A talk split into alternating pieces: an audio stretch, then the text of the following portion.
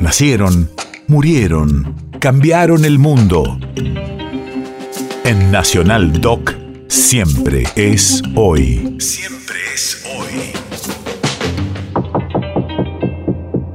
15 de marzo, 1892. Hace 130 años nacía en Buenos Aires el general Manuel Nicolás Sabio, padre de la siderurgia argentina.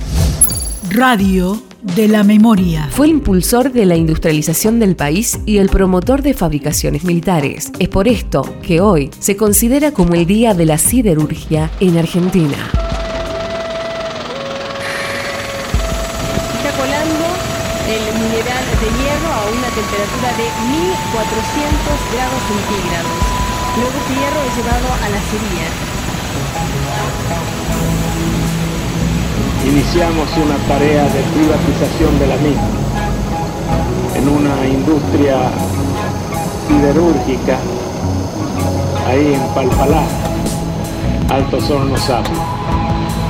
Aquellos que viven hablando de las joyas de la abuela, y yo no quiero tener joyas que me den pérdida. Y las minas crecerán, fundirán el hierro, quemarán los restos en las montañas buscarán y las minas crecerán, fundirán el hierro, quemarán los restos y en las montañas buscarán.